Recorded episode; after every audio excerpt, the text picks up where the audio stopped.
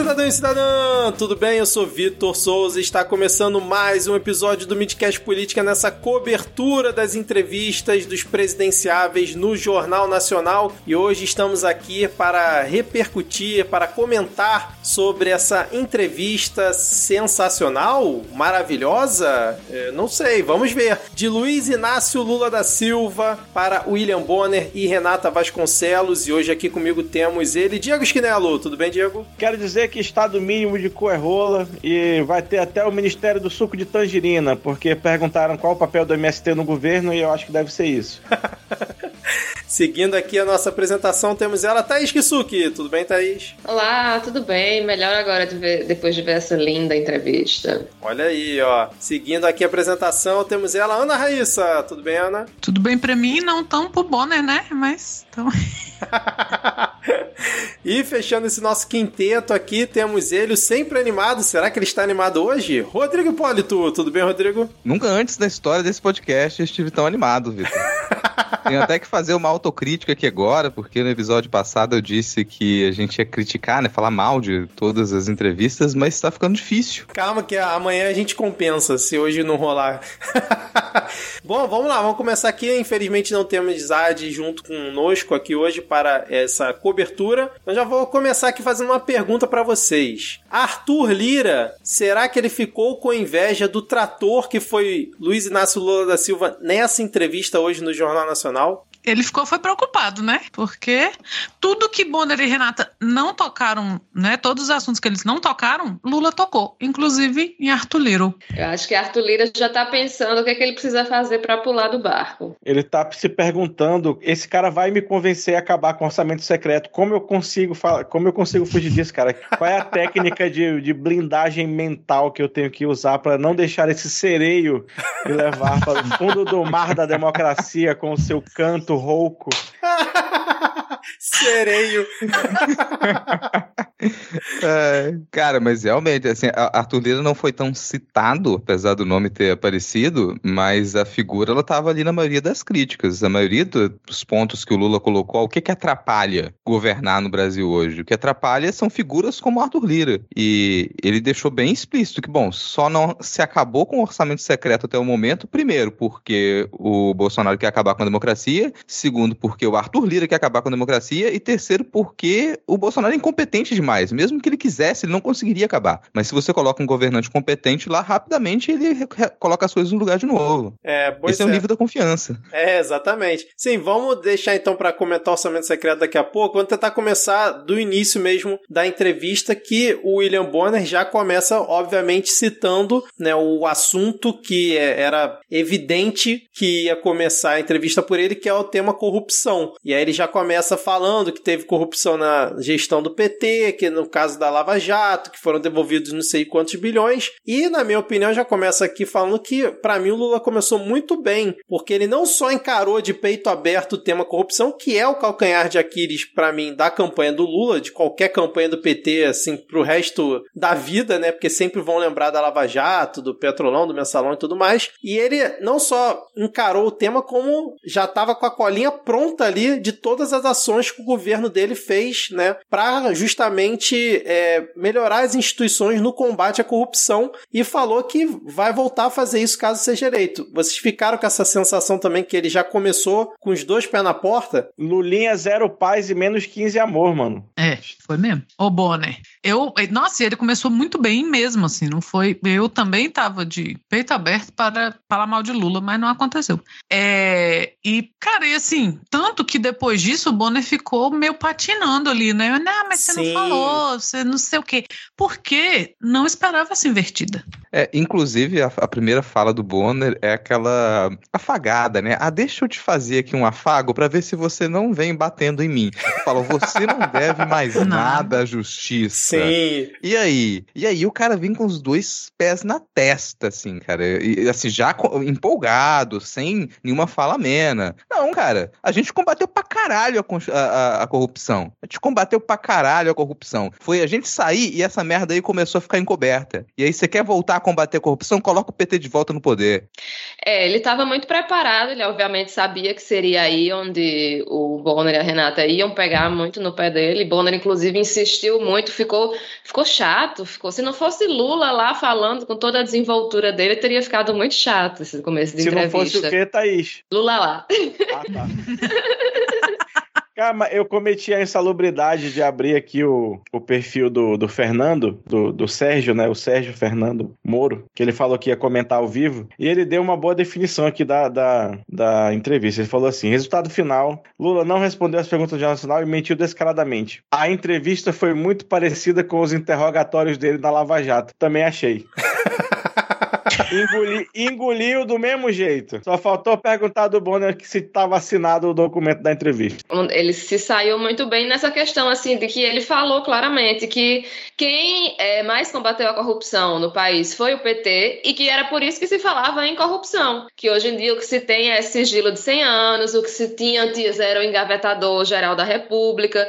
Então, assim, ele falou, por exemplo, que a Lava Jato jogou o nome do, do Ministério Público na lama e, e é muito engraçado ver a entrevista de, de, de, ver essa entrevista porque em vários momentos você via é, Bonner e Renata falando coisas como se Lula nunca tivesse sido presidente da República. Então, assim, é, quando eles falaram, né, ah, o que, que você vai fazer? Ele soltou um básico, tudo que a gente já fez anteriormente. A gente vai trazer de volta tudo que destruíram nesses anos em que a gente teve fora. Não, e para mim um ponto que foi sensacional do Lula falando sobre corrupção, que ele fez uma autocrítica sem o Bonner e a Renata ter que pedir autocrítica, porque se tiver o bingo do eixo político, que eu vou depois abrir aqui no final, deve ter alguma carta, algum quadradinho lá de autocrítica. E ele não deu tempo, porque ele falou: olha só, se as próprias pessoas admitiram que teve corrupção, é porque teve corrupção. Ele fala isso, né? As pessoas admitiram, confessaram que teve. E aí ele aproveita o gancho de novo e bate, que, e bate no tema, falando que as pessoas só admitiram só confessaram porque a Polícia Federal era forte, que investigou. Aí citou o Lacerda, né? Que foi o diretor lá da PF logo no início do mandato dele, citou o Tomás Bastos. Então, assim, ele foi, cara, realmente foi tratorando o Bonner. Concordo com a Ana. O Bonner ficou ali patinando, ele não sabia o que fazia. Não sabia. E depois Renata também ficou meio patinando quando ela perguntou da lista tríplice. E que ela ficou, ah, mas aí o cara que foi indicado né, na lista e foi escolhido, ele não vai achar que deve alguma coisa pro presidente? Vontade de perguntar, minha filha,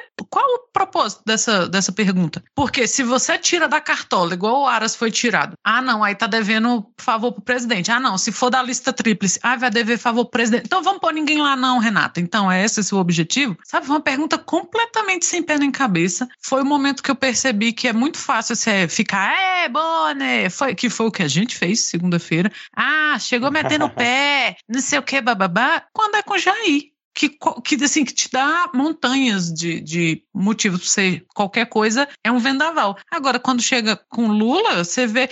E do Ciro também reclamaram disso. Ai, foi mais ameno. Foi mais ameno, não. Você só mudou a pessoa que estava ali. Então, a Renata teve esse momento também de ficar patinando ali, meio que com pergunta esquisita sobre. sobre e aí É, ele lembrou a do engavetador, nessa, né? Eu gostei da.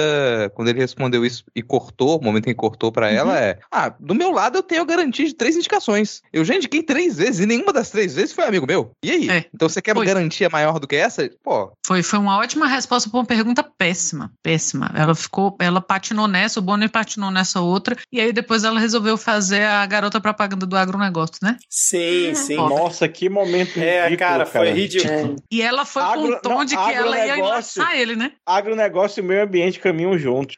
Ô, Aham, Ricardinha sim. Salles. A gente já pode concluir que Renata Vasconcelos e Bonner são péssimos entrevistadores, né? Eles conseguiram mostrar uma evolução, né, em ruindade nas perguntas, que foi ruim com Bolsonaro, foi ruim com Ciro e foi muito ruim com Lula, né, cara? Ah, tá. Imagina amanhã. Imagina amanhã, cara, exatamente. Agora, além dele ter encarado ali bem o tema corrupção, ter citado o engavetador geral, porque vale. ficou indireta pro FHC e pro Bolsonaro, né? Ficou a dupla Uhum. indireta ali, né? Que- Tá velho, mas não tá morto, FHC. é, falou, falou a questão do sigilo, que pra mim, assim, foi pontual e, e perfeito. Mas o que, que vocês acharam da encarada dele pra câmera? Quando ele virava pra câmera e falava direto com o pessoal em casa. Aquilo ali foi muito Show bem treinado, Aquele né? ali embaixo era Pix na hora. Que isso? É, nossa Fleabag. Exatamente. Maravilhoso. Maravilhoso. E a gente tava falando aqui em casa, o cara tá usando de, de palanque, foda-se. Sim. A Globo não quis pagar pelo próprio espaço. Mas, mas se burro é quem não usa uma entrevista dessa de palanque. É, mas é mesmo. Só faltou o Bonner falar, ó, que presidente, olhando pra mim. não olha pra câmera. Não, assim, Não, e- inclusive a gente tem que elogiar um pouco, acho que a equipe do Lula que ajudou ele nesse treinamento pra entrevista de hoje, com certeza teve. A gente sempre mete o pau na equipe do Lula, mas pra essa entrevista acho que eles se prepararam muito bem, porque o cara tá muito bem, ele tá muito à vontade ali, né, cara? A maquiagem tava ótima também. É, e A é, o, pessoal... o pessoal ficou falando, né? Ah, e o mensalão, o mensalão, o mensalão. E eu achei ótimo, assim. Ele, ele foi. ele- nossa, ele deu respostas muito perfeitas. Ele fez mensalão? Ô, minha filha, que- o que, que é mensalão perto desse orçamento secreto?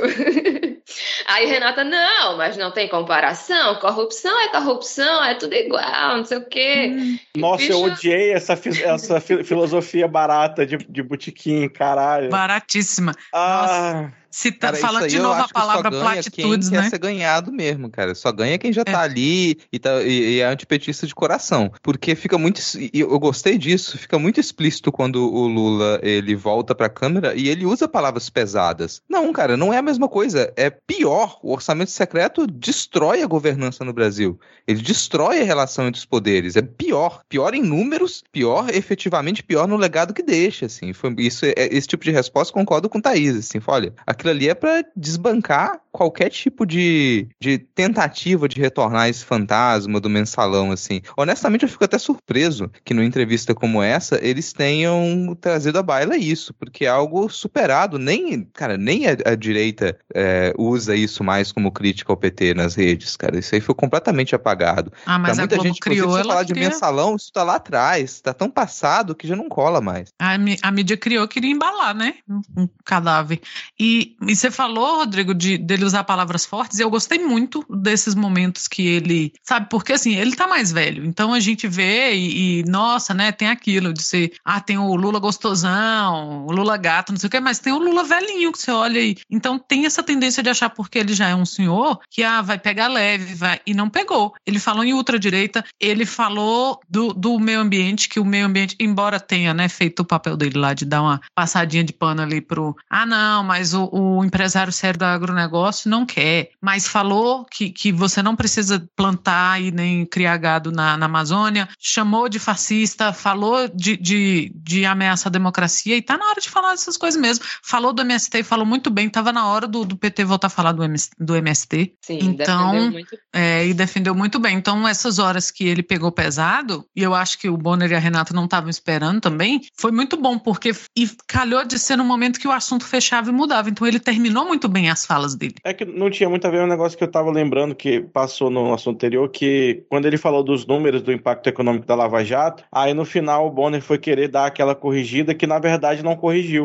Ele Melhorou. disse, ah, é, eu só disse, ah, o- é, ele fa- falou lá, qua- é, 4,4 milhões de desempregados, perdeu 270 bi em investimento e deixou de arrecadar 58 bi. Aí o Bonner falou, ah, tem veículo de comunicação que fala que isso é devido à crise econômica e não devido, devido à Lava Jato. E quem foi que causou a crise econômica, ô filha da puta? Se não foi o quebrar todas as principais empresas do país e o, e o- o dois anos de pauta-bomba do Congresso do Eduardo Cunha. Não, assim, eu O achei Eduardo quem? que... É... Eduardo. O, o Eduardo, Eduardo. presidente da Câmara. É, eu achei que tu ia falar dos 6 bilhões, quando o Bonner fala que eram 6 bilhões de dólares, aí no final lá da entrevista ele fala, não, não eram 6 bilhões de dólares, eram 6 bilhões de reais. Tá tudo bem, Ah, na época é. do Lula, o real, na época do Lula, o, o dólar tava dois e pouquinho, tá quase a mesma bosta. Foda-se. Mas, é- mas essa parte da Lava Jato e da, da corrupção que você comentou aí, eu gostei que ele aproveitou também essas investidas do Bonner e da Renato com perguntas realmente muito ruins, pegou o tema, encarou de frente e colocou as propostas dele. Quando ele fala, não, a gente vai praticamente reinaugurar a construção civil no Brasil porque foi tudo destruído, perderam-se 4 milhões. Na questão da corrupção, ele cita tudo que ele já fez e que ele vai melhorar. Então, assim, ele mesmo com essas perguntas, com essas cascas de banana que jogaram contra ele, ele conseguiu muitas vezes se sair bem e ainda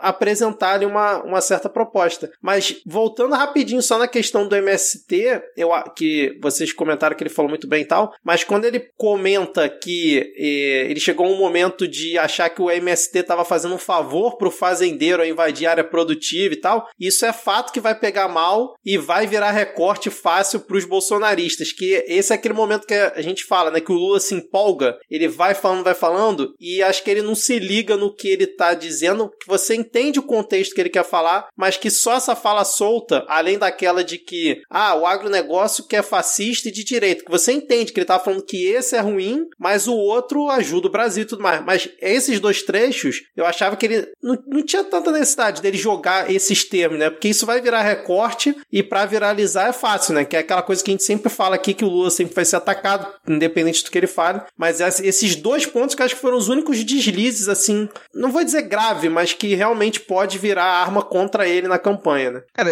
acho que teve esses, mas para mim o que fica mais fácil de recortar e pintar de modo negativo é o, o momento em que ele fala que, que militância é igual torcida organizada. Sim, e verdade. que depois ele explica. É. Mas essa frase, ela. Hum, nossa, peraí, não. Dá, dá aquela travada, assim. Mas a gente tá ali empolgado, deixa passar.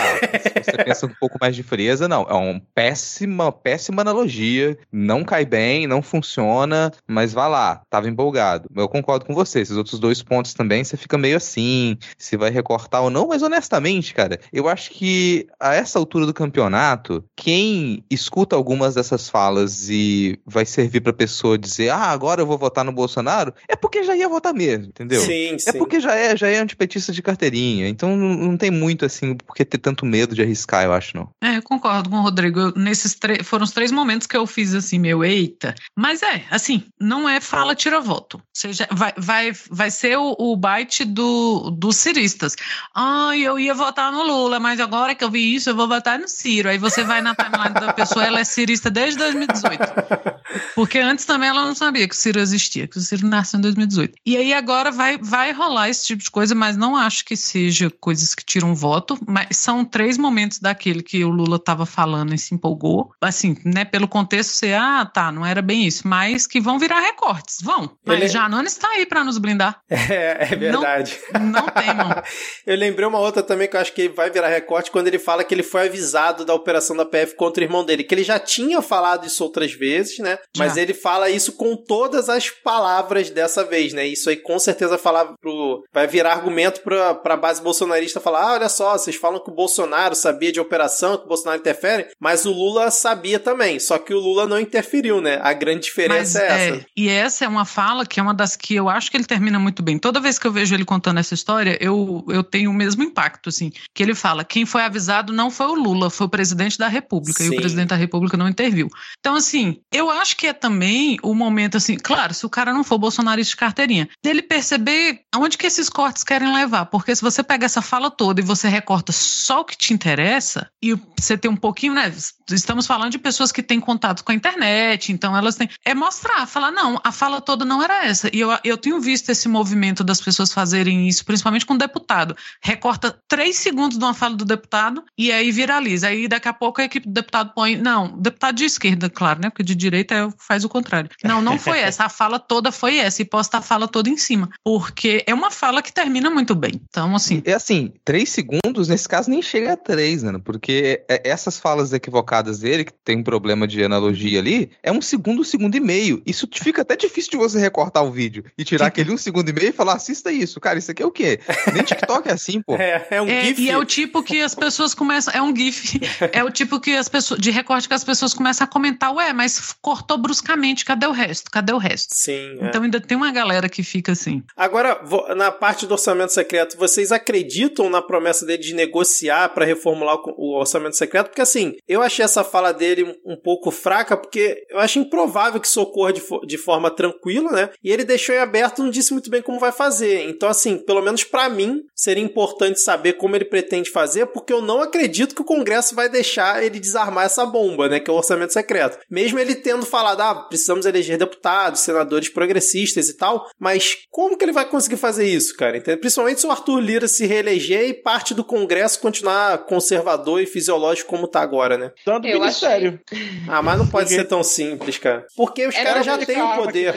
ministério. Os caras já têm o poder na mão, né? O ministério. É porque, na verdade, se, se, você for pegar isso é inconstitucional. Se o, né, o exército sabe que só tinha como se manter enquanto não tivesse uma PGR que funcionasse. No momento que você tiver um PGR e jogar isso no Supremo, isso cai em dois tempos. Então eles vão achar melhor negociar e ter alguma coisa em retorno do que só perder. Porque se isso cai no, no Supremo, é inconstitucional na hora, porque não, não pode existir anonimato. Em nada. É, eu não sei, cara, porque o próprio STF já decidiu que o orçamento secreto é, entre aspas, legal, né? Naquela. naquela quando eles pediram para publicizar e até hoje não foi muito bem feito. Então, eu não sei, eu tenho uns dois pés atrás ainda com esse assunto, cara. É, eu fiquei pouco convencida, porque querendo ou não, é uma ferramenta que deu muito poder pro Congresso, né? Vamos ver, né? Porque, na verdade, o orçamento secreto era algo que, que querendo ou não, interessava ao atual presidente, né? Uma forma dele comprar votos é, comprar apoio no Congresso. Então, talvez com a vontade do executivo de, de fato, tirar essa, essa manobra, talvez seja possível através de, de, dessas questões legais. Mas, de fato, assim, eu vendo Lula falando, me soou muito estranho. Eu fiz, como assim, gente? Tu vai convencer esse bando de raposa a, a, a não pegar mais o dinheiro só conversando? Eu sei que é o Lula, né? Que a lábia dele é muito boa, mas mesmo assim é difícil. Mas eu acho que, que assim, não tem os dois pés atrás, tem um. E, e, acho também que ele fez parecer simples e não é. Mas foi muito importante ele ter falado que tem que acabar com o semipresidencialismo, né?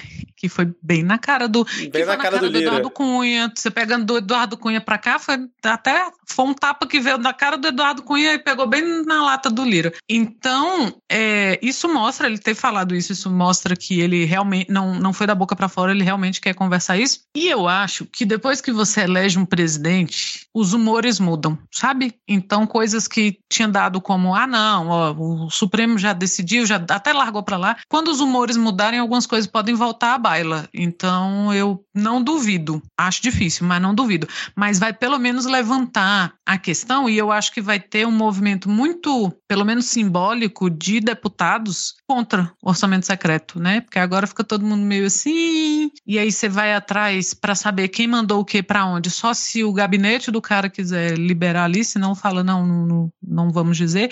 Então eu acho que quando esses humores mudarem, tem, tem espaço para isso ser pelo menos discutido de novo. Não acho que seja tão perdido assim não. Mas cara, manter, a gente já conversou aqui várias vezes sobre isso, manter é uma desgraça pra gente, né? A gente vai ter 25 anos de, de Arthur Lira aí, pra sempre. Esse vai ser assim, o nosso inferno. Primeiro, concordo com o Diego. E, e esse concordar com o Diego vai o meu medo dessa fala. Porque quando ele demonstra essa confiança de que vai conseguir acabar com o orçamento secreto, eu logo penso, o que, que ele vai dar em troca? E aí isso pode amarrar o governo em outros, em outros âmbitos ali. E eu acredito que ele vai fazer essa negociação, como ele disse, né? Ele vai entregar algumas coisas para poder tirar outras. Me deixa receoso, com certeza. Se tem, o resultado da eleição também vai ditar muito disso, tanto na, no legislativo quanto o resultado para presidente. Porque o, o deputado, a deputada que tá, re, resolve manter o orçamento secreto, defender isso, vai ter que pensar duas vezes. Espera aí, a minha base é a base que votou no Lula? A base para que eu tô tentando comprar no meu município, no meu estado, é a base que votou no Lula? E o presidente e toda a máquina em torno do presidente estão fazendo questão de publicizar o erro que é o orçamento secreto? O que, que eu vou fazer? Eu vou continuar nessa defesa e ir contra a minha base que está recebendo essa toda essa publicização de como que isso é negativo? Ou eu vou mudar a minha postura e vou falar, não, continuem votando em mim, eu também sou contra o orçamento secreto. É, eu acho que esse poderia ser um caminho, sim, com certeza. Agora, Ana, essa para você, claro que se os demais quiserem comentar, mas eu lembrei de você quando o Lula cita Michel Temer, que era um aliado de FHC quando era presidente da Câmara e por isso conseguiu ajudar o governo do FHC, né, não quebrar o país e tudo mais. Você, você gostou quando ele lembrou do Temer ali? Foi muito bom, até porque hoje não sei porque eu lembrei de Marcela. E aí, eu não sei porquê. E aí eu fiquei pensando, não é possível que a gente não vai se livrar do Temer nunca. Eu pensei isso no meio da tarde. Falei, por que, que eu tô pensando nessa mulher?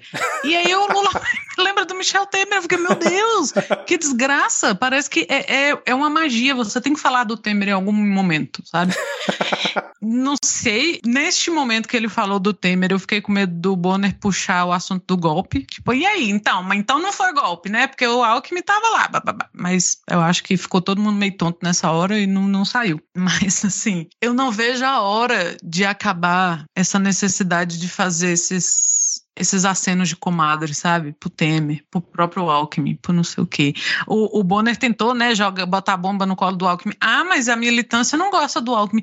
A militância tá fazendo vergonha, aplaudindo o Alckmin, querendo beijar na boca do Alckmin. Você é que acha que não gosta? Gosta sim, infelizmente. Então, assim, achei um aceninho de comadre, assim, mas achei que foi uma forma dele lembrar também que, olha lá, o, o Temer estava lá no início, ele estava aí desde sempre, né? Assim como Deus né, criou os dinossauros, o Temer foi.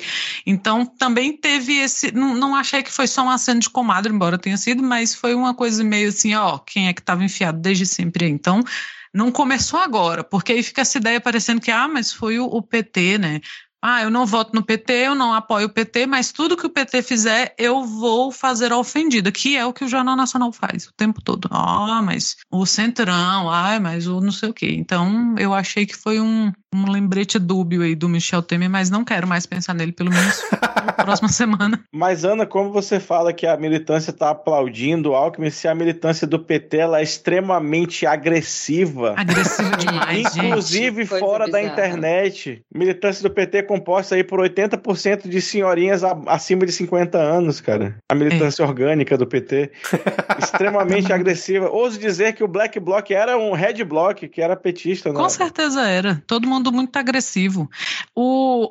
Quando ele fala da polarização, né, também eu acho que querendo jogar a esquerda que polariza. E aí o Lula deu uma invertida, que é muito bom, porque o Lula já tinha falado isso antes que, ué, polarização, mas o Brasil sempre polarização, teve dois turnos. meu pau e sua mão. Sua... pelo amor de Deus, Cristiano, empresta pra nós aí essa, Porque alguém já tinha falado isso e ele falou polarização desde, desde da, da redemocratização a gente tem dois turnos. Como assim? Tem, sempre esteve polarizado. Então a mídia criou esse fantasma da polarização aí e tomou-lhe invertido agora dele. Porque quer pintar novamente o, o PT como agressivo, a esquerda é agressiva, olha o MST, qual o papel do MST no seu governo? Oh meu Deus, tem que ter muita paciência, né, para essas... É. Antes de pular pro, pro MST, que isso da polarização polarização, eu gostei bastante da resposta, sim, porque a gente precisa de polarização quando um lado quer matar a gente, a gente não quer morrer. Então pensa, estão querendo te matar, você não quer morrer. São dois polos bem distintos que a gente tem que manter. Mas ele deu algumas escorregadas que para parte da militância pode ser negativa, embora eu não acredite que isso seja é, quesito para mudar voto ou para as pessoas se irritarem demais. Hum. Que é colocar Partido Comunista Chinês no meio da conta, sabe? É, fazer esse tipo de, de comparativo são as, as analogias que ele faz não, ali que não esse cai é um aceno bem, né? anticomunista para manter o pessoal na campanha. É, então. Se, se não tiver, a galera sai. É um escorregãozinho aqui e outro ali, mas é, ainda funciona. E ele, eu entendo que aquele tipo de pergunta que eles fizeram, tanto essa quanto a do da presença do Alckmin, talvez eles esperassem um outro tipo de resposta, que uma pessoa burra daria. Então eles for, formularam perguntas com a base de que uma pessoa burra responderia. E a resposta burra seria: nada, pô, se até o Alckmin Alckmin resolveu vir pro meu lado, imagina como que a gente tá certo. O que seria uma crítica ao seu próprio vice, né? Esperariam alguma resposta assim. E não veio. Pelo contrário. Assim, não. A gente tanto abraçou. Aí, aí você puxa pra uma coisa íntima. Não, a gente tanto abraçou o Alckmin. Pergunta pra mulher do Alckmin. Pergunta pra Janja. Como é que o pessoal lá tá recebendo. Isso aí quebra muito, assim, o entrevistador. Embora exista dentro da militância do PT um tipo de resistência à figura do Alckmin. Mas que pra gente soa até ridículo, porque essa resistência muitas vezes é o quê? Olha, eu não aprovo o Alckmin, mas eu vou ter que votar nele. Eu, eu tô votando no Alckmin forçado, o que é verdade. A gente não, não queria votar no Alckmin, a gente não esquece o que, que o Alckmin fez. Então a gente tá votando forçado no Alckmin. Mas é esse tipo de resistência. Só ridículo quando você fala, nossa, vocês não aceitaram o Alckmin. Não, a gente tanto aceitou que a gente vai votar. Gente, a gente estava preparado, se preparando psicologicamente para votar no Dória, sabe? Em que país o Jornal Nacional estava vivendo? Porque desde de que o, o ridículo do Dória começou a fazer oposição, né, ao que nunca foi, mas começou a tratar com, com o Jair, a gente estava assim, porra, esse bicho vai capitalizar em cima disso, ele vai capitalizar em cima da vacina. Eu até hoje não entendo, só a gente estando nessa quadra da história mesmo, para o, o lance do pai da vacina não ter colado, porque em qualquer lugar teria colado, ele teria sido eleito, e foi escorraçado para onde ele merece, bem feito. Então a gente estava se preparando, tipo, porra, esse bicho vai virar uma potência, a gente vai ter que votar nesse desgraçado. A gente não vai votar no Alckmin de vice? Ah, sabe? Com aquele corte de cabelo do Mao Tse Tung? Claro que vamos. Defendendo o Lula do jeito que ele anda defendendo. O Lula, inclusive, chegou a falar hoje que teve inveja dos discursos do Alckmin, né, cara? O Lula falar que teve inveja dos discursos de alguém. Isso é muito abraçar o cara na campanha, né? É, não, mas isso aí é você dar um torrãozinho de açúcar pro Fidel Castro também, né? É só gentileza, não, é, não quer dizer nada. mas ainda enfiou Lu Alckmin e Janja, né? Ah, porque a, a Janja agora sai com a Alckmin. Ai, meu Deus, deve ser péssimo ser mulher político, puta merda. Um abraço, inclusive, pra Janja, que acabou de twittar que desconfia que o seu marido hoje não irá jantar, porque já está satisfeito. Ô, louco! E pro comentário de Ad Ferrer logo embaixo, dizendo, mas deve estar com uma energia. Afinal de contas, o Lula não é o tipo do político que precisa anunciar em entrevista coletiva toda vez que consuma seu casamento com sua esposa, né? Como certos Ah, presidentes lembrando aqui do, do Gregório do Vivier respondendo o Ciro, né? Que o Ciro falou tanto do Lula que ele falou: o Lula casou ontem, ele deve estar transando agora, sabe? Vamos falar de outra coisa. Agora, é- essa foi a primeira entrevista que citaram o vice, né? Até demais, né? O Bonner insistiu até muito nessa questão do vice, mas na do Bolsonaro esqueceram o Braga Neto, a gente comentou aqui, e na do Ciro esqueceram a vice dele, tipo assim. É porque é a né? primeira entrevista onde tem um vice. Um vice importante, né? Exatamente. É, não, tem um vice ponto, porque o- a, a do, a do Ciro ele mesmo não sabe o nome, se perguntar, quando ele apertar, se ele apertar 12 na urna, que eu desconfio que vá, ele vai olhar e dizer que, meu Deus, quem é essa mulher, mas tá bom. E o Braga Neto não existe, né? É uma extensão do corpo do, do Bolsonaro, que é o exército brasileiro. Irá Ciro para Paris logo no primeiro turno? Vai Ô, Ciro, justificar o o, voto- voto, no- o voto na eleição que trânsito- ele concorre? O voto em trânsito acabou semana passada. Será que ele já pediu?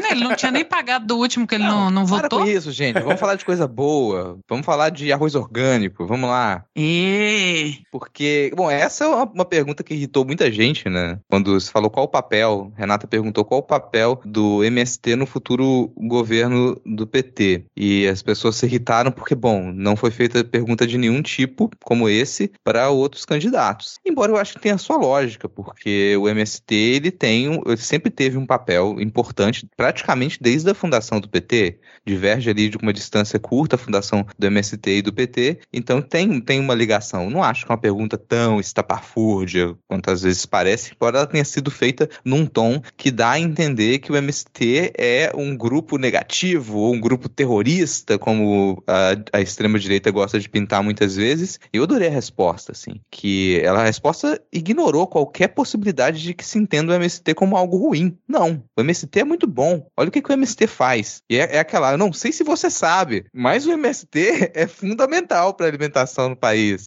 Isso, isso eu gostei. Teve aquele escorregãozinho que a gente já comentou aqui, né? Que, mas tudo bem, passa dentro da resposta como um todo. E eu gostei, eu acho que a gente precisa mais disso na campanha, inclusive. Ressaltar movimentos sociais de peso que apoiam, que sempre apoiaram governo de esquerda e os governos do PT, mesmo quando não recebiam apoio do governo do PT, ainda apoiavam, ainda estavam lá na frente para poder lutar contra o golpe, lutar contra o processo de impeachment. Eu acho que agora é a hora da campanha do PT dar essa resposta. Olha, a gente abandonou alguns desses movimentos durante os governos do PT e a gente não vai cometer esse mesmo erro. E tem que parar com, com essa sombra dos anos 90, sabe? Ah, a esquerda do mal, ah, o MST do mal, ou essa sombra da Guerra Fria, ah, o, o delírio comunista. Ah. Porra, sabe? Os caras ficaram tão perdidos que tiveram que, que resgatar coisa do 2002, que eles. Ah, o MST. Muito- nossa, mal preparado, viu? E, e hoje não teve terninho de Renata que fez melhor ali, porque. Não, inclusive, é, eu vou responder a pergunta. O papel do MST no governo vai ser o de maior fornecedor de merenda escolar, se tudo der certo. Vai ser de motor da economia, vai ser de mostrar que quem alimenta o Brasil é agricultura familiar e não agronegócio. Vai ser de crescer e se expandir. Esse é o papel do MST, é botar comida no nosso bucho, comida de qualidade e sem agrotóxico. É esse o papel do, do MST no governo. Devia ter sido desde sempre, se o PT não tivesse feito tudo que fez com os movimentos sociais do primeiro governo, mas ainda hoje não é para começar a falar mal, então eu vou parar. Tá aí, você falar quer, do meu presidente. tá aí, você quer falar alguma coisa? Tá quietinha aí? É, porque eu já tô me sentindo contemplada pelas falas de vocês. Eu fiz várias anotações, mas o pessoal já foi, já foi falando mesmo. Teve uma- um, um momento de, de- de defesa, né? Que teve aquela coisa de que vocês falaram, mas ele que, que ah, que o MST fez um favor e tal, mas ele frisou, né? Qual foi a terra produtiva que o MST invadiu, né? E, e não só essa coisa do, do, do arroz orgânico, uma coisa que eu acho que ele poderia ter falado e que teria sido muito bom, teria sido a respeito das doações de comida que o MST tem feito, principalmente desde o início da pandemia, que isso é algo muito importante, né? Porque, ai, o agro é maior bambambam do país, agro é pop, é blá, mas na prática, assim, como foi que o agro ajudou o país nesse momento? Ajudou aumentando o preço da comida e fazendo a gente praticamente morrer de fome no país. Então, assim, eu acho que ele defendeu muito bem o MST, mas ainda podia ter falado mais.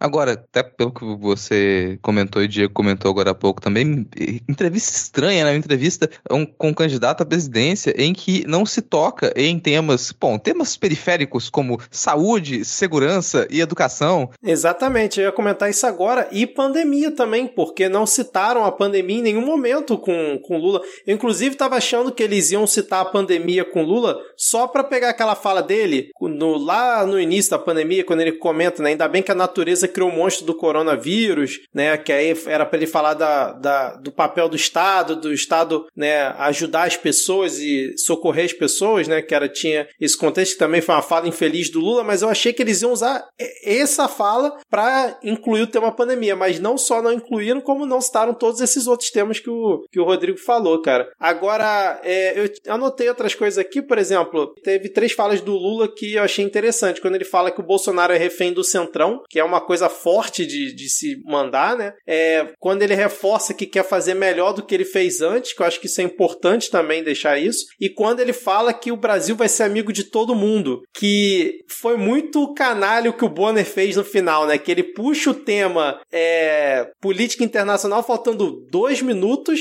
para justamente deixar aquele fiozinho assim no imaginário de Venezuela e tal. E aí ele cita esse ponto e aí o, o- o Lula sai muito bem quando ele fala: o Brasil vai voltar a ser amigo de todo mundo e você vai ver vários desses amigos que não vêm mais para cá visitando o Brasil. Então ele se saiu muito bem, esquivou do assunto Venezuela, Cuba, ou seja lá o que o Bonner quisesse tentar instigar e fechou muito bem nesse ponto, né? A Lula teve que fazer o papel do entrevistador do entrevistado, porque Sim. se a gente fosse se apegar às perguntas, ele não teria falado, por exemplo, que a esquerda que puxou o assunto do auxílio emergencial, que desde Sim. o início a esquerda queria dar 600 reais, o Bolsonaro deu 200, depois deu 400 e agora ele puxou esse assunto de, das, de reatar essas, essas relações, literalmente essas relações internacionais, né? Lembrando muito rapidamente que ele formou blocos, né? Tá, Tinha, por exemplo, o BRICS. Ele que, sabe, ele que teve que ficar trazendo o assunto, ele que falou brevemente de, de, de alimentação quando falou do MS. Então, assim, teve que ficar trazendo as perguntas porque o Bonner, ele queria um chicote, né? Ele queria fazer o... O, o Moro deve ter... Eu nem entrei no perfil do Moro, embora eu tenha ficado tentada depois, porque tá pedindo emprego, né, na- nas redes sociais. Ah, deixa que eu analiso, deixa que eu invento pergunta. Mas o, o Moro deve ter se sentido contemplado, porque o baixo nível de profissionalismo ali foi o mesmo de quando era um, o Moro era juiz, assim. E aí o entrevistado tem coisas a falar e ele tem que ficar puxando. Ele tem que ficar, sabe, meio ali, ah, então, porque, né, nossas relações com outros países e ficar evitando essas armadilhas bobas de, de MST terrorista, de ameaça comunista, de amigo da Venezuela e de Cuba, e de, sabe, pelo amor de Deus. E eles não, não justamente não falam sobre saúde, sobre educação, porque eles sabem que vai ser bom para o Lula, porque é, o PT vai começar a falar de SAMU, de farmácia popular, vai começar a falar de, sei lá, da- das universidades, do IFPB. Que ele ainda E- falou de universidade, né? No- no- Foi, foi. Ele conseguiu enfiar. O Lula, eu achei maravilhoso, porque ele falou que vai consertar o país e ele falou que foi o melhor presidente do país. Então eu achei incrível, assim, porque ele não teve nenhuma falsa modéstia. Por- e, e é isso, né? O, o Bonner e a Renata, apesar de não gostarem do PT, provavelmente não gostam, duvido que qualquer um dos dois vá votar nele, provavelmente vão votar em Simone Tebet, mas eles sabem que. Isso que é vestir a camisa da coisa. empresa, hein? Puta merda. Então eles sabem que o Lula fez muita coisa e, e, e se eles falassem sobre, se eles dessem espaço, ele ia crescer. Então o que eles podiam fazer era ficar enrolando e, e falando de corrupção até acabar os 40 minutos. Deram um é copinho é... d'água e o Lula nadou de braçada, né? Tem uma coisa que é, bom, eles não podem falar desses assuntos como Thais pontuou, porque os governos do PT foram os melhores nessas áreas, isso é indiscutível, e eles também não têm muito por onde puxar críticas atualizadas ao PT.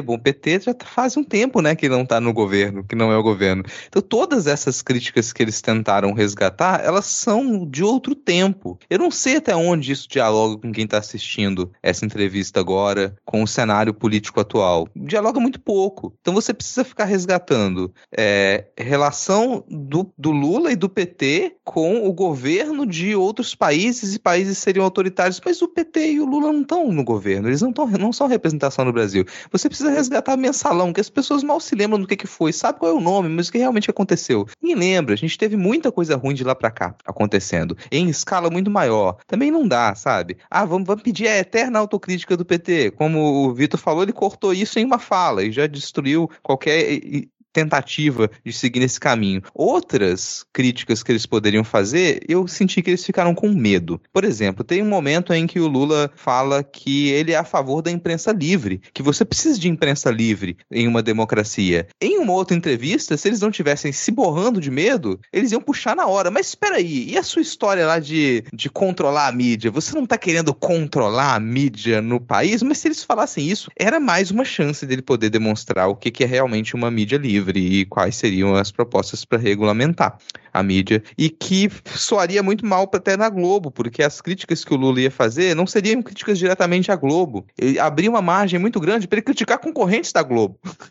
Sabe? A Globo não, praticamente não tem em, em, jornal, em jornais nacionais é, jornal Pinga Sangue, que fica entrevistando policial o tempo todo. Jornal local, sim, tem muito, mas no nacional não. Então isso soaria como uma crítica diretamente às outras redes. Complicado, não tem como lidar com isso. Meio que ficaram amarrados.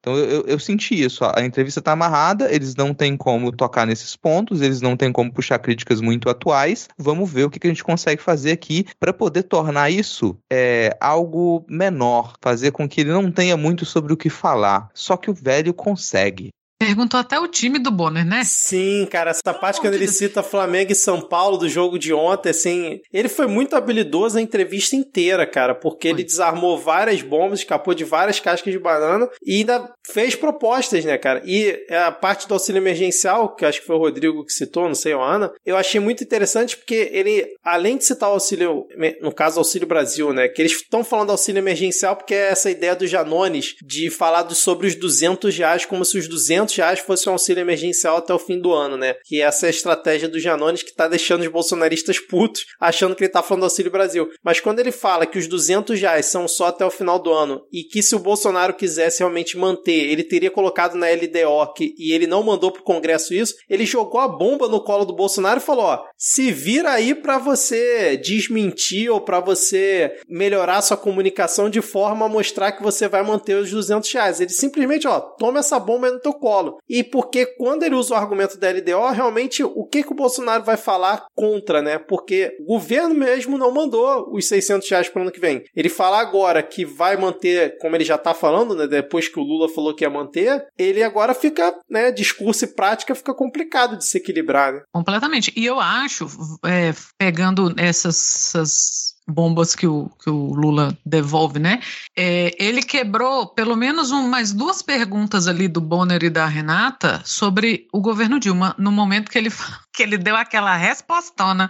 Rapaz, meu Deus. Que ele cita ele fala, Dilma, né? né? Que ele cita Dilma. Se eles quiserem saber do meu governo, eles me chamam e me entrevistam. Eu tenho certeza que tinha mais pelo menos duas perguntas ali querendo envolver a Dilma, porque é o que o Rodrigo falou, se você for puxar coisas do governo Lula, tá muito para trás sabe? É 20 anos atrás, gente, pelo amor de Deus, sabe? Mas você então... se lembra, Ana? Você se lembra lá em 2005? Ô, Renata. Renata nunca foi tão bem né, tratada, gente? né? Não esquece. Não, não esquece, não esquece. E eu achei ainda que ele ia espizinhar o, o Bonner com alguma coisa que o Bonner já tinha perguntado pra ele em 2002, sabia? Eu achei que em algum momento ele ia falar assim: Bonner, você me lembra que você, sei lá, falou que eu não estava preparado porque eu não tinha carga administrativa. E ele não fez, eu achei educado. Mas quando ele cita a Dilma, e eu nem sei, sinceramente, se a Dilma falou aquilo. Eu acho que ele pode ter usado só para dar uma na cara deles. Ele derrubou pelo menos mais duas perguntas sobre o governo Dilma, porque é melhor, é mais fresco você puxar os erros do governo Dilma, né, e botar no colo dela com a, a tal do ah, né, o, o, PT, como se o PT fosse você elegeu o PT e o PT tem o mesmo projeto para sempre, nada muda e não. E ele lembra que são pessoas, você elege pessoas, né? Então ele não vai fazer um governo igual ele fez, porque ele vai fazer um governo melhor. E que a Dilma não fez um governo igual ele fez, porque a Dilma era outra pessoa. E ele quebrou ali umas duas perguntas depois dessa. Sabe um negócio que fica na minha cabeça, cara? É- é- eu escuto o Bonner falando algumas coisas e me soa como se fosse ensino médio, como se fosse uma coisa muito, sabe, adolescente mesmo. Porque o, o Lula, ele, ele levanta os quatro dedinhos e ele enumera, olha, o governo Dilma errou aqui, errou aqui, errou aqui, errou aqui. Sim. Tá dito. E o Bonner na sequência fala: Peraí, então você admite que teve erro? Cara, ele- você quer que ele repita? Então É. vai, deixa eu repetir. E aqui, aqui, aqui, aqui. Não fala de novo. Porque eu- só falta o Bonner dizer isso. Eu sinto um certo arrepio quando você fala que o PT errou.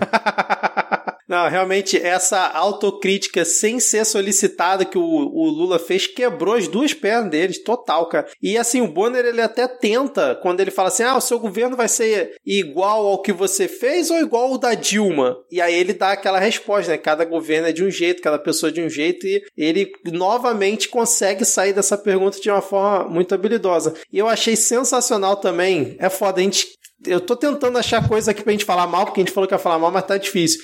Quando ele se autoconvida pra ir mensalmente no Jornal Nacional pra falar como é que tá indo o governo dele, cara. Essa Porra, parte. É diferente de você fazer uma live no seu Facebook toda quinta-feira, né? é Exato, completamente quero. diferente. Se a Exato. Globo tivesse coragem, eu assistia, mas não Também. tem coragem. Não Tem tem. coragem, não. Não Agora, aquela hora que ele falou que ele vai fazer coisas que ele não sabia que eram possíveis. Essa parte, ela podia trazer muita esperança, mas eu confesso que ela me trouxe um pouco mais medo.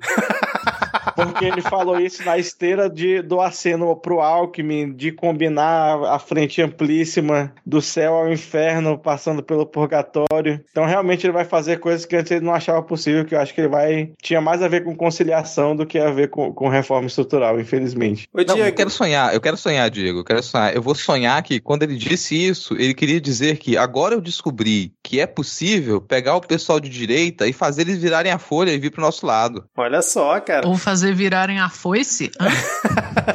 Ô, Diego, e quando ele fala, quando ele cita os partidos, os partidos que são partidos políticos, ele. O PSB talvez, né? Cara, é, ali- e, e realmente é uma coisa que a gente até comentou aqui várias vezes, né? Que partido político no, no, no Brasil é uma sigla que não quer dizer nada pra população, que todo mundo vota em pessoa e que, inclusive, é ridículo o mandato parlamentar ser do, do partido, porque ninguém vota em partido nenhum. Mas foi uma alfinetada ali que ele a- quase esquece, né? Acho que ele só meteu o PSB ali aos 47 do Sim. segundo tempo. Que ele lembrou, porra, o Alckmin não tá mais lá, não tá no- nem falei do PSDB, o Alckmin não tá mais lá, então vamos. É. Mas é, é, fica aí a minha crítica a ele falar que o, o PCdoB é um partido de verdade. Mais algum ponto que vocês anotaram ou lembram, assim, que, que faltou a gente comentar? Sim. Eu, é só do, no, no final, eu achei muito bom porque ele encerrou daquele jeito, né? Olhando para a câmera e dizendo: Não se preocupe, que eu vou lhe ajudar a pagar as suas dívidas. Que eu acho que é até uma coisa que o Ciro deu uma esquecida, né? Que era da eleição passada dele. E, e é tudo que o povo quer ouvir. O Caba disse que vai me dar comida, que vai me dar educação, saúde. E foi o melhor presidente desse país, maior inclusão social da história. E o bicho ainda vai me ajudar a pagar minhas dívidas? Quando é? Eu posso votar amanhã logo? É, porque eu, eu, eu senti um- uma diferença em relação do Ciro, porque a do Ciro a gente comentou, né? Ah, o Ciro apresentou várias propostas, falou que ia fazer isso e aquilo, mas parecia aquele político de antigamente prometendo e sem dizer como, né? O Lula, ele também meio que fez isso, né? De, ah, prometeu tudo, só que ele prometeu meio que na correria de, enquanto respondia as perguntas merdas, ele encaixava e tentava precisava se comunicar com a população. A do Ciro e, foi... e, o Lula a gente já sabe que ele consegue. Exata... É... Exatamente, já sabe que ele consegue. Foi diferente do Ciro quando o Ciro teve tempo para explicar tudo, quando viam perguntas que era meio que deixando é, a bola quicando para ele introduzir as ideias dele. O Lula não, ele tinha que ir lá, né, se equilibrar, responder aquelas perguntas merda e aí aproveitar e encaixar ali a, as ideias dele para a população. E realmente a parte dele virar para a câmera várias vezes e falar diretamente com a população, eu acho que isso, pelo menos na minha visão aqui, fez uma diferença, cara. E fez Inclusive, uma diferença de energia, de... cara. Desculpa interromper, Diego. Fez uma diferença de energia, porque assim, o Ciro ele apresentou propostas. Não pode ser injusto com relação a isso. Ele apresentou propostas, só que o clima era outro. O Ciro ele tava muito ameno. Tava muito, nossa, peraí, é disso aqui que o Brasil precisa agora. A gente tá tão na merda, cara. A gente tá tão ferrado. É dessa amenidade que a gente precisa, é desse cara que falando de modo tão sutil. Não, a gente precisa desse cara batendo na mesa, levantando o um copo d'água, apontando para um lado e pro outro. Só faltava gritar, cara. Porque assim, é esse desespero que a população tá. Aí quando me vem um político e ele encarna esse desespero e fala, eu vou resolver a situação, isso conta muito mais uma entrevista que ela foi pessimamente guiada do que você tentar ali apresentar coisas muito técnicas. Eu, eu concordo que, bom, dava para apresentar um pouco mais de solução em alguns casos, mas do modo como a, a, a entrevista ela foi guiada, conta muito mais essa energia. Eu, eu só ia mandar um beijo para a pessoa que estava dirigindo ali as câmeras da, da entrevista, que no momento que ele olhava para a câmera, a pessoa mostrava a cara dele olhando para a câmera. Porque se fosse um filho da puta, podia deixar um plano aberto com o Lula olhando pro nada. Sim. Né? É, é verdade. Pelo menos isso, a, a, a, eu não sei quem é o infiltrado aí, né, que, que tava dirigindo as câmeras da, da Globo nesse dia, mas um beijo para você que com certeza nos é ouve. O, é o mesmo que pegou os piores ângulos do Jair, né? Você é, era isso que eu ia falar. Eles estão realmente focando no candidato, quando o candidato tá falando no Ciro e no, no, no fungo presidencial, foi assim também. É porque. Ah, foi assim, é que nos outros eu não tava olhando pra tela. foi. Ah, foi. Foi assim, eles dão um enquadro mesmo no candidato. É que o Lula teve a habilidade de olhar pra câmera, né?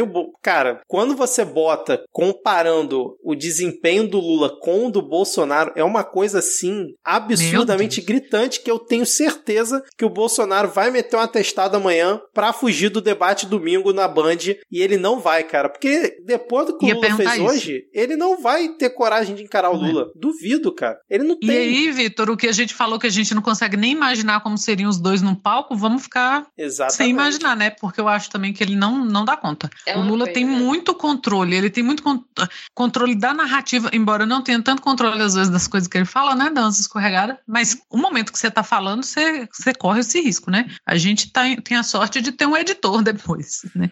Mas... E ninguém interrompe o Lula, cara, porque não dá para interromper. Dá, o cara é. quer saber, ele engrena. O carrinho é. de rolimã tá lá, tá, tá, tá, tá, taca tá, pau e não consegue interromper o cara. Diferença gritante para outros entrevistados. Ao mesmo assim. tempo que ele não, não interrompe, né? A Renata, porra, foi muito, muito interrompida pelo Bolsonaro. Ela teve que repetir coisas porque ele não deixava ela falar. Pelo Ciro, sei lá, eu acho que ela tava meio sendo ignorada. Não sei, eu, eu vi de má vontade, então não vou falar nada.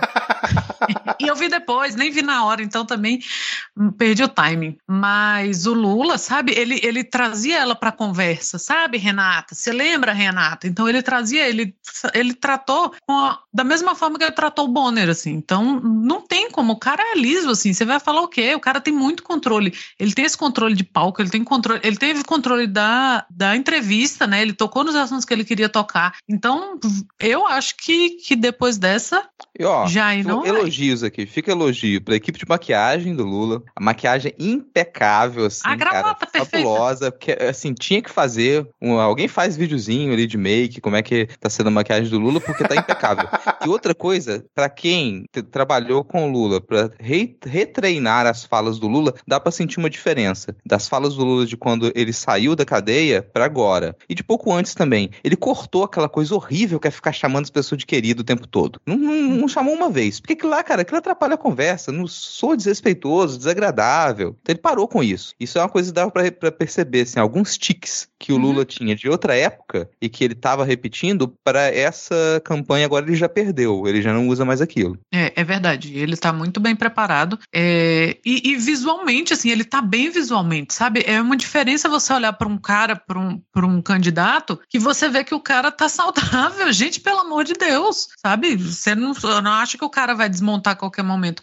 E isso parece brincadeira, mas não é. Visualmente, isso traz uma confiança para a pessoa. Isso dá. Porque ou você constrói a imagem da pessoa em cima do fragilizado, do coitado, que não é o, o objetivo, ou você tem que mostrar força. Você tem que mostrar que o cara tá saudável, que ele tem 76 anos, mas ele tá bem. Igual ele vive postando, né? Os treinos dele em academia, essas coisas. Faz diferença. Faz uma diferença. Tá? Um terno bem cortado. Um terno bem cortado. Gente, um cabelo bem cortado. Olha só. Pelo amor de Deus, sabe? É outra coisa. Um terno bom, a camisa limpa, um colarinho no lugar. Perfeito. Belíssimo. Janja estava belíssima E também. ainda tem o quê? Lábios. Os candidatos não têm. Inclusive candidatos ao Senado também não tem. Olha, olha só. Tá faltando lábios, tá faltando lábios. Então Bom, é. fechamos então. Eu tô aqui com um bingo do eixo político pra gente, acho que, Vamos lá. finalizar Nunca aqui. antes na história desse país foi duas vezes. Foi. Mas, cara, isso aí passou de piadinha pra jargão. Isso é muito bom. Porque é, cara. verdade. Olha só, no bingo aqui que o ex-político fez, temos as seguintes expressões, palavras, enfim. Apaixonado pela Janja. Ele citou a Janja, mas não que tá Mas não apaixonado. precisa. Não A gente precisa. sabe que ele tá, então considera que bingou. É. Lula Brilho no, no olhar, cara, brilho no olhar. aqui. Exatamente. É. Entendeu? Ih, Janja. Lula com chuchu, ele não falou, mas o que ele falou do Alckmin, acho que dá pra fazer o bingo, né? Porque, porra, citou. Picanha, picanha ele citou. É Falou churrasco. Torneiro Sim, mecânico, isso ele não citou. Não. Esse país tem jeito. Indiretamente ele citou, falou Sim, que dá pra falou. resolver e tal. É, ele disse que ia resolver, né? Que ia É. consertar o país. Genocida, ele chegou a citar, não, né? Não. Que é uma Hum. coisa que, tipo, né? Mas chamou de fascista. chamou Tá de bom. fascista. É, Fiquei surpresa, inclusive, em ver Lula falando a palavra fascista. Também fiquei. É. PAC, PAC ele não citou, né? É. Porque pra falar de pacto tinha que chamar a Dilma. É, é. Ele respeitou o pedido da Dilma.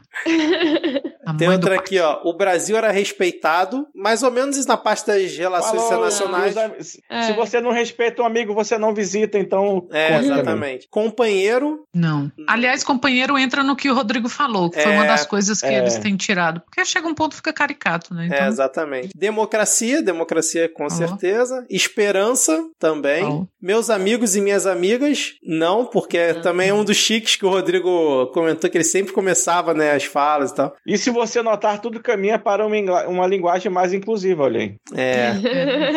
Tenho 76 anos, acho que Sim. ele co- comentou. Falou, falou, Falou, falou. falou, E minha falou. mãe até falou: ai, Lula tem a minha idade. Ai, Bolsa Família, ele chegou a citar, não, né? não. Não. Não. Reconstruir Olha o. Brasil. Se não for com essas palavras, é, É. falou. Vai refundar a Constituição Civil. Se isso não é reconstruir, eu não sei o que é. Literalmente reconstruir. é. É, Petrobras, indiretamente ele da Sim. Lava Jato, né? No meu governo, isso com certeza. Uhum. Sim. Dona Lindu, esse não. Não falou. Não. Não citou a mamãe. Nunca antes na história do Brasil. Sim. Duas vezes. Amazônia, Sim. Sim. aumento da fome, Não. Não, falou que vai acabar, não falou que, aumentou. É, não falou Mas, do enfim, aumento. Inflação, inflação ele citou em alguns momentos, citou falando do governo. várias vezes. E, inclusive, teve uma hora que o, que o Bonner, eu vou dar os números do seu governo, falou, ah, que a inflação, você entregou uma inflação de 4,5. Ele falou, é, mas eu peguei de 12, né? Aí o Bonner, a câmera até cortou a cara do Bonner. E agora tá quanto? E agora tá quanto? Olha, meu aluguel aumentou 17%, então assim, É, cara. Colocar o povo no orçamento falou. Uhum. e vontade. É outra Falou. item aqui. É isso, fechou aqui. Faltou tesão aí no bingo que ele não falou, mas a gente sabe que ele tá também. E aí, mais alguma coisa? Só espe- esperançosos agora com os próximos passos da Sim. campanha? Inclusive, Também. soltaram uns fogos aqui quando terminou. Eu tenho certeza que foi pro Lula. Com certeza. E, e outra coisa, ele comentou assim por, por, por alto a questão de focar nas eleições pro legislativo. Sim. Eu acho que ele vai conseguir fazer? Acho que não. Vai tentar ajudar, mas é o que a gente tá falando aqui desde sempre. Não adianta você convencer a sua avó aí que votou no Bolsonaro a votar no Lula se ela não votar num deputado e num senador que não seja do Bolsonaro, pelo amor de Deus. Então, o, eu acho que a gente falou que ele não perdeu o voto durante a entrevista, talvez tenha ganhado alguns, Uhum. porque já está muito, já tá meio definido assim, né? As pesquisas, a tendência de crescimento da pesquisa está dando que vai dar uma definida. Então vamos começar a focar mais os nossos esforços no- na campanha do legislativo, porque vai ser muito importante se ele quiser fazer aquela conversa que vai ter que ter sobre orçamento secreto, sobre o orçamento em geral, porque a LDO que vai desse ano vai ser uma desgraça. Nem o Bolsonaro conseguiria fazer nada com essa LDO se ele chegasse lá no que vem, muito menos, né? Porque ele não sabe governar. Enfim, não tá ganho, mas tá perto e vamos focar em, ajudar a ter um país mais governável ano que vem. Excelente, cara. E amanhã, então, cobertura da Simone Tebet. O clima e a, e a disposição para cobrir a entrevista de Simone Tebet depois do que a gente teve hoje vai ser complicado, mas vamos cumprir aqui o que prometemos. Simone, Simone, tá ouvindo a gente, Simone? Diga, Simone, ó, esse cara, não, emula, bate na mesa, bate na mesa, levanta o copo d'água, gestual, sabe? Eu quero performance, cinco minutos de beleza, vamos lá, quero, quero disposição. Depois dessa entrevista aí, não dá pra chegar lá e ficar só no terninho, cruzou perninha e fica respondendo com voz baixa, não. Quero disposição. Até porque não vão ter o que perguntar, vai chegar o Bonenato e dizer, então, mana, fala aí. Ai, CPI, vai falar Você só da tá em CPI. casa, você só tá em casa. Exatamente. É, vai e ó, ser difícil render alguma coisa. Acho que vai ser a primeira vez que a entrevista vai terminar antes de 40 minutos. É porque todo mundo falou, ah, que pouco, né? Ela vai sofrer 40 minutos. Mas Bonner vai estar com, com um adesivinho dela. Com certeza. E, ó, parte de dentro do terno, mas Do vai. terno, né? Se olhar assim, ó, de lado, vai dar pra ver. E ó, domingo tem debate, ao que tudo indica, pelo menos ao- no momento que a gente está gravando, Lula e Bolsonaro devem ir no debate. Então, se realmente tiver o debate da Band nesse domingo, com a presença deles e tal, a gente vai ver se grava também um episódio comentando esse primeiro debate das eleições. Não prometemos nada, até porque a gente não tem essa indefinição do debate, mas a gente vai fazer o possível depois dessa semana inteira aqui de cobertura especial das eleições. É isso? Fechamos? Fechamos. É isso. Então, beleza. Valeu, ouvinte. Obrigado pela audiência que vocês estão nos dando aí essa semana, tanto no episódio do Bolsonaro quanto no do Ciro. Compartilhem, divulguem bastante esse episódio aqui. Mostrem como esse podcast é isento e sabe falar mal e falar bem ao mesmo tempo. Pra quem acha que a gente falou bem demais, né? é, pode ir lá no post do Twitter e dar um RT comentado reclamando. Só vai lá, dá um RT comentado. Ah, a gente não respondeu. Não, faz de novo, dá outro RT comentado. E de repente a gente chega lá. Porque a gente que fica aqui toda semana comentando política, se você está chegando por, a- por acaso hoje aqui pela primeira vez, né? Toda semana a gente está aqui comentando a política nacional e essa semana especialmente essa sabatina aí do Jornal Nacional. Então, valeu ouvinte e até amanhã na da Simone Tebet. Abraços, tchau, tchau. Valeu! Tchau, tchau. Falou.